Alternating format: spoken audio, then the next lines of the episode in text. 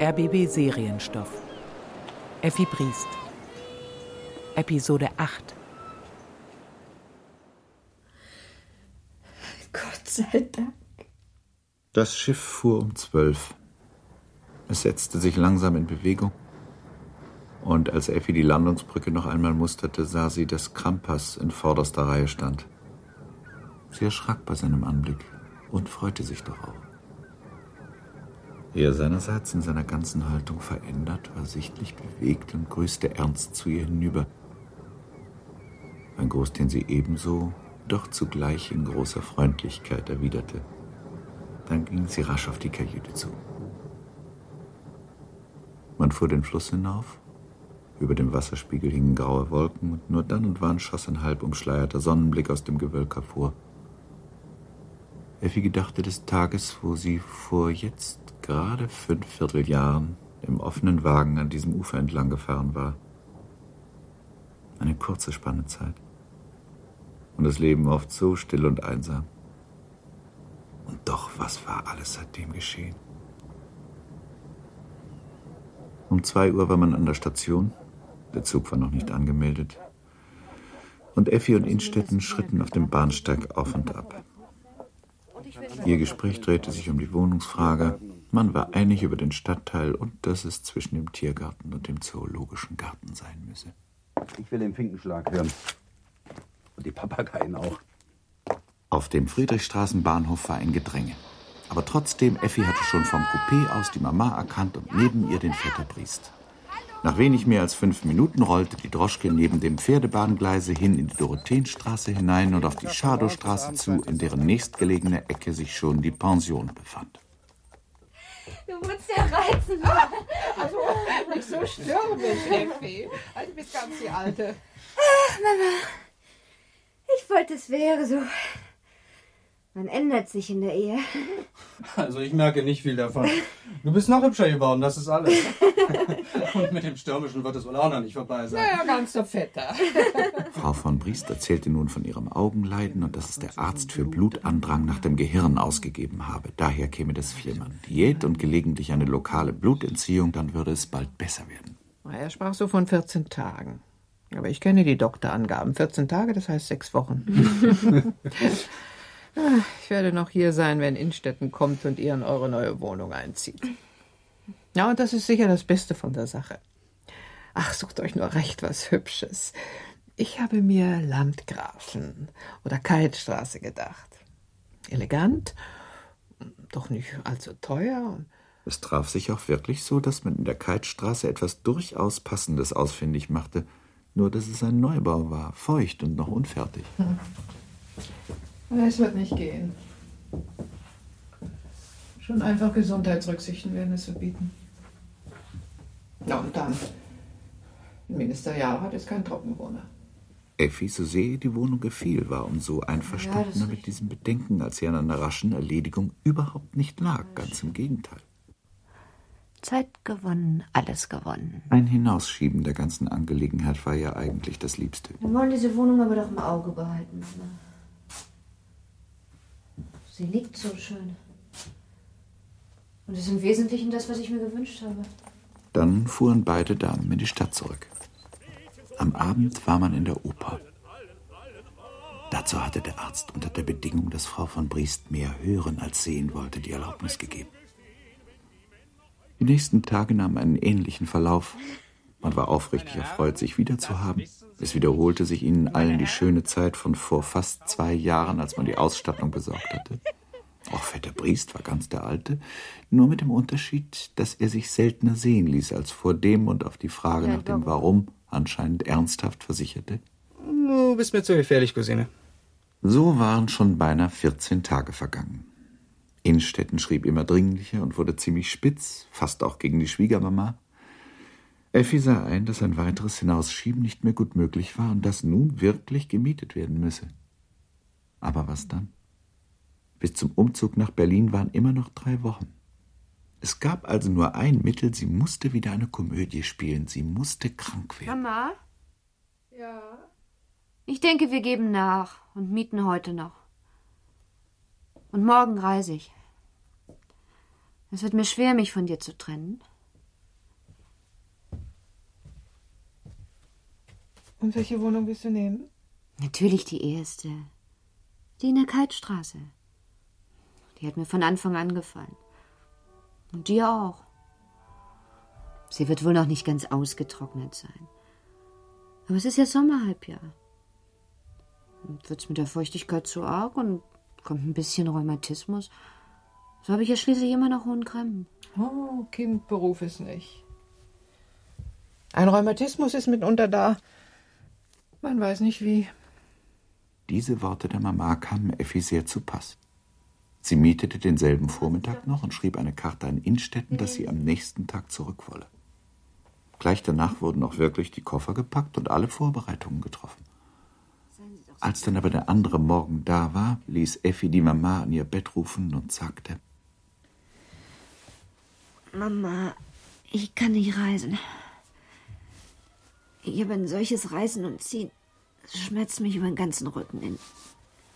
Ich glaube, beinahe ist es Rheumatismus. Ich hätte nicht gedacht, dass es so schmerzhaft ist. Siehst du, was ich dir gesagt habe? Man soll den Teufel nicht an die Wand malen. Gestern hast du noch so leichtsinnig darüber gesprochen. Und heute ist es schon da. Effi schrieb ein Telegramm an Innstetten, worin sie von dem leidigen Zwischenfall und einer ärgerlichen, aber doch nur momentanen Behinderung sprach. Ohne besondere Vorkommnisse verging der Tag. Am anderen Morgen war es nicht besser und am dritten auch nicht. Effi, das geht so nicht länger. Wir müssen den Arzt rufen. Wenn sowas einreißt, dann wird man es nicht wieder los. Wovor die Doktoren am meisten warnen, das sind solche Verschleppungen. Ja, Mama. Aber wen sollen wir nehmen? Nur keinen Jungen.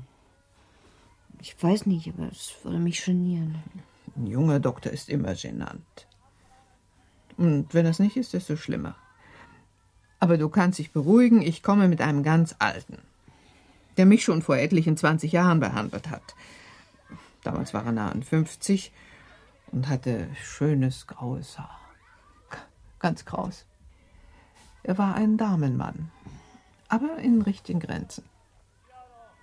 Ärzte, die das vergessen, die gehen unter. Es kann auch nicht anders sein. Und wie heißt der alte Geheimrat? Ich nehme an, dass es ein Geheimrat ist. Ein Geheimrat Rumschüttel.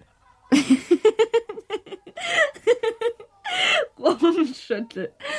Als Arzt für jemanden, der sich nicht rühren kann. Also große Schmerzen kannst du nicht haben. Nein, in diesem Augenblick nicht. Es wechselt beständig.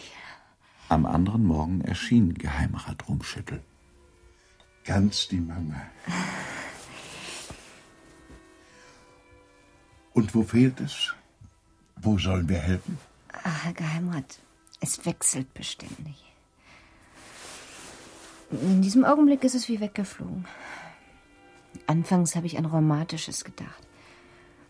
Aber ich möchte beinahe glauben, es ist eine Neuralgie. Schmerzen den Rücken entlang und dann kann ich mich nicht aufrichten. Mein Papa leidet an Neuralgie. Da habe ich es früher beobachten können. Vielleicht ein Erbstück von ihm. Sehr wahrscheinlich. Sehr wahrscheinlich, meine gnädige Frau. Was er bestill zu sich selber sagte, das lautete: Schulkrank und mit Virtuosität gespielt. Evas Tochter kam mir vor. Ja. Ruhe und Werbe sind das Beste, was ich anraten kann. Eine Medizin, übrigens nichts Schlimmes, wird das Weitere tun. Hiervon bitte ich Sie, alle zwei Stunden einen halben Teelöffel voll nehmen zu wollen. Es wird Ihre Nerven beruhigen. Und worauf ich noch dringen möchte, keine geistigen Anstrengungen, keine Besuche, keine Lektüre. Effi hatte sich wundervoll gehalten, ihre Rolle gut durchgespielt. Als sie wieder allein war, die Mama begleitete den Geheimrat, schoss ihr trotzdem das Blut zu Kopf. Sie hatte recht gut bemerkt, dass er ihrer Komödie mit einer Komödie begegnet war. Er war offenbar ein überaus lebensgewandter Herr, der alles recht gut sah, aber nicht alles sehen wollte. Vielleicht, weil er wusste, dass dergleichen auch mal zu respektieren sein könne. Denn gab es nicht zu respektierende Komödien? War nicht die, die sie selber spielte, eine solche? Rumschüttel kam den zweiten Tag und dann jeden dritten, weil er sah, welche Verlegenheit sein Kommen der jungen Frau bereitete. Nach dem dritten Besuch stand für ihn fest. Hier liegt etwas vor, was die Frau zwingt, so zu handeln, wie sie handelt. Als er seinen vierten Besuch machte, fand er Effi auf, in einem Schaukelstuhl sitzend, Guten Morgen, ein Herr Buch in Geheimrat. der Hand. Hocherfreut. Ich schiebe es nicht auf die Arznei.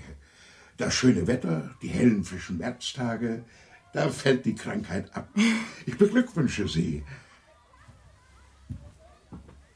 Und die Frau Mama? Sie ist ausgegangen, Herr Geheimrat. In die Keitstraße. Wir haben doch gemietet. Ein Neubau leider, das macht mir etwas Sorge. Glauben Sie, Herr Geheimrat, dass die feuchten Wände. Nicht im geringsten, gnädige Frau. Lassen Sie drei, vier Tage lang tüchtig heizen und immer Türen und Fenster auf. Da können Sie es wagen, auf meine Verantwortung. Und äh, mit Ihrer Neuralgie, das war nicht von solcher Bedeutung. Aber ich freue mich Ihrer Vorsicht.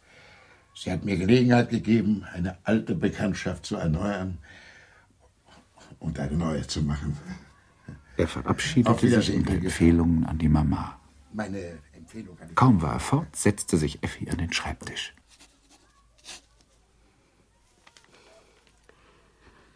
Über Innstetten eben war rumschüttelich und hat mich aus der Kur entlassen. Ich könnte nun reisen morgen etwa, aber heute ist schon der 24. und am 28. willst du hier eintreffen. Angegriffen bin ich ohnehin noch. Ich denke, du wirst einverstanden sein, wenn ich die Reise ganz aufgebe. Die Sachen sind ja ohnehin schon unterwegs, auch der Kostenpunkt ist in Betracht zu ziehen. Die Ausgaben werden sich ohnehin häufen. Unter anderem ist Rumschüttel zu honorieren, wenn er uns auch als Arzt verbleibt. Übrigens ein sehr liebenswürdiger alter Herr. Er gilt ärztlich nicht für ersten Ranges. Damendoktor sagen seine Gegner und Neider. Aber dieses Wort umschließt doch auch ein Lob. Es kann eben nicht jeder mit uns umgehen. Dass ich von den Kestinern nicht persönlich Abschied nehme, hat nicht viel auf sich. Bei Gieshübler war ich. Die Frau von Krampers hat sich immer ablehnend gegen mich verhalten, ablehnend bis zur Unart. Bleiben nur noch der Pastor, Dr. Hannemann und Krampers. Empfehle mich Ihnen an die Familien auf dem Lande, schicke ich Karten. Lass mich in einem Telegramm wissen, ob du mit einem einverstanden bist. Wie immer deine Effi. Effi brachte selber den Brief zur Post, als ob sie dadurch die Antwort beschleunigen könnte.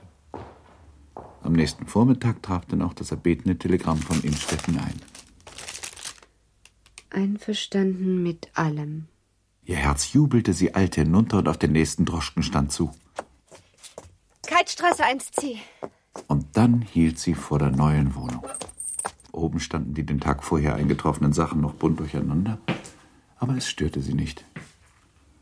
Und als sie auf den breiten, aufgemauerten Balkon hinaustrat, lag jenseits der Kanalbrücke der Tiergarten vor ihr, dessen Bäume schon überall einen grünen Schimmer zeigten. Darüber ein klarer blauer Himmel und eine lachende Sonne. Ein neues Leben. Es soll anders werden. Drei Tage danach, ziemlich spät, um die neunte Stunde, traf Innstetten in Berlin ein. Alles war am Bahnhof. Effi, die Mama, der Vetter. Der Empfang war herzlich, am herzlichsten von Seiten Effis. Und man hatte bereits eine Welt von Dingen durchgesprochen, als die Droschke vor der neuen Wohnung in der Keitstraße hielt. Oben fehlte noch manches, aber für einen wohnlichen Eindruck war doch gesorgt. Hast du gut gewählt. Kein Haifisch, kein Krokodil. Hoffentlich auch kein Spuk. Du bist doch ein kleines Genie. Das musst du dir mal Aber Effi lehnte das Lob ab und zeigte auf die Mama. Die habe das eigentliche Verdienst. Und dann nahm sie um den schon gedeckten Tisch Platz. Nun erzähl mir, was war das mit deiner Krankheit? Ach, lassen wir doch das. Das ist nicht der Rede wert. Ein bisschen schmerzhaft und eine rechte Störung, weil es den Strich durch unsere Pläne gemacht hat. Danke. Aber mehr war es nicht. Und nun ist es vorbei. Dankeschön. Rumschüttel hat sich bewährt. Ein feiner alter Herr, das schrieb ich dir ja schon. In seiner Wissenschaft soll er nicht gerade glänzen, aber Mama sagt, das sei ein Vorzug. Und sie wird wohl recht haben. Nun sag, was macht Gieshübler und die anderen alle? Ja, wer sind die anderen alle? Krampas lässt sich der gnädigen Frau empfehlen. Das gesellschaftliche Leben in Berlin war während der ersten Aprilwochen noch nicht vorüber, wohl aber immer löschen. Und so kam es für sie zu keiner rechten Teilnahme mehr daran. In der zweiten Hälfte des Mai starb es dann ganz hin, und mehr noch als vorher war man glücklich, sich in der Mittagsstunde, wenn Innstetten von seinem Ministerium kam, im Tiergarten treffen oder nachmittags einen Spaziergang nach dem Charlottenburger Schlossgarten machen zu können. Effi sammelte Tannäpfel, die von den Trauertannen gefallen waren, und ging dann Arm in Arm mit ihrem Mann bis auf das nach der Spree hin einsam gelegene Belvedere zu. Der hat uns das auch mal gespuckt haben. Nein, bloß Geistererscheinungen. Das ist doch dasselbe. Das ist ein Unterschied. Geistererscheinungen werden immer gemacht. Wenigstens soll es hier in dem Belvedere so gewesen sein. Das hat mir Vetter Briest gestern noch erzählt. Spuk aber wird nie gemacht. Spuk ist natürlich. Also glaubst du doch daran? Gewiss glaube ich daran. Es gibt sowas. Nur an das, was wir in Kessin davon hatten, daran glaube ich nicht. Unter allerhand Geplauder, die Reisepläne für den Sommer gewannen mehr und mehr Platz, fuhren sie bis an den großen Stern zurück und gingen dann durch die Korsoallee und die breite Friedrich-Wilhelm-Straße auf ihre Wohnung zu. Man entschied sich für einen Aufenthalt auf Rügen. Effi war einverstanden mit allem, was von Innstetten geplant wurde, auch damit, dass der ganze Hausstand auf vier Wochen aufgelöst werden und Johanna mit Annie zu den Eltern nach Hohenkremmen reisen sollte.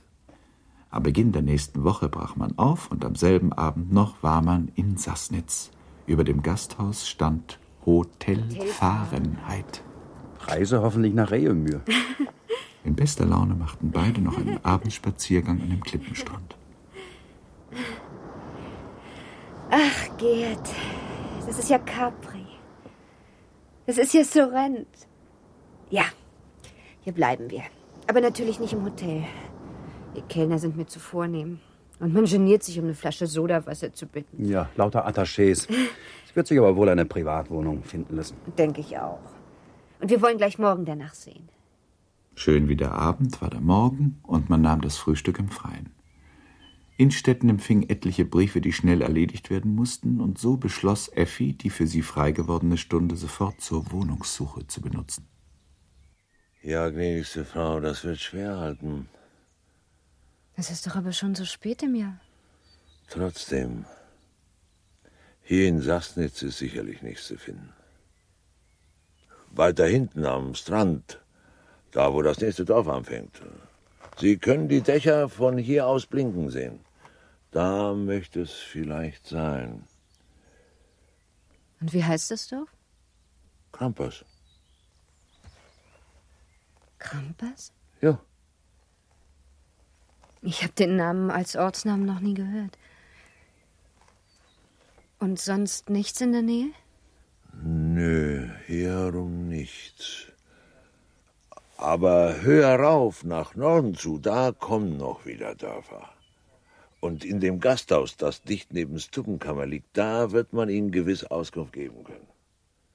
Es werden dort von solchen, die gern noch vermieten wollen, immer Adressen abgegeben. Effi war froh, das Gespräch allein, ohne Innstetten geführt zu haben. Als sie ihm bald danach Bericht erstattete, verschwieg sie den Namen des angrenzenden Dorfes. Wir wollen das Wohnungssuchen hier ganz aufgeben. Ich möchte hier nicht bleiben. Gestern war es dennoch der Golf von Neapel. Und alles Mögliche, Schöne. Ja, gestern. Und heute? Heute keine Spur mehr von Sorrent? Eine Spur, ja. Aber nur eine Spur. Es ist Sorrent, als ob es sterben wollte. Gut. Ich will dich mit Rügen nicht quälen. Geben wir es auf. Aber wohin? Ich denke, wir bleiben noch einen Tag und warten das Dampfschiff ab. Das kommt morgen von Stettin und fährt nach Kopenhagen. In Kopenhagen soll es so fröhlich zugehen. Ich kann dir gar nicht sagen, wie sehr ich mich danach sehne. Hier ist mir, als ob ich in meinem ganzen Leben nicht mehr lachen könnte. Als ob ich überhaupt nie gelacht hätte. Und du weißt doch, wie gern ich lache. So warteten sie also das Stettiner Schiff ab und am dritten Tag trafen sie in aller Frühe in Kopenhagen ein. Zwei Stunden später waren sie schon im Thorwaldsen-Museum. Das ist schön. Ja, Gerd, das ist schön. Ich bin glücklich, dass wir uns hierher auf den Weg gemacht haben.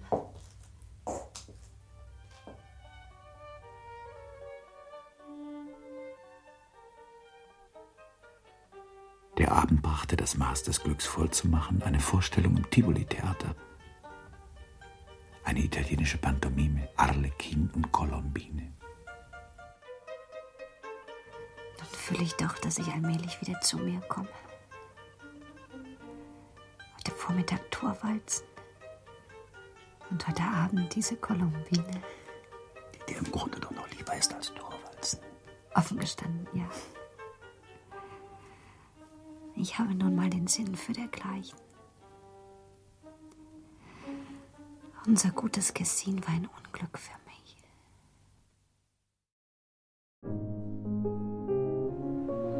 Effi Briest von Theodor Fontane. Mit Cordula Tranto als Effi, Gefjon Helmke als Mutter Briest, Friedrich Siemers als Innstetten und Paul Edwin Roth als Erzähler. Regie Rudolf Nölte. Erschienen im RBB Serienstoff. Auf ein richtiges Gefühl, darauf kommt es an. Und wenn man das hat, dann kann einem das Schlimmste nicht passieren. Und wenn man es nicht hat, dann ist man in einer ewigen Gefahr.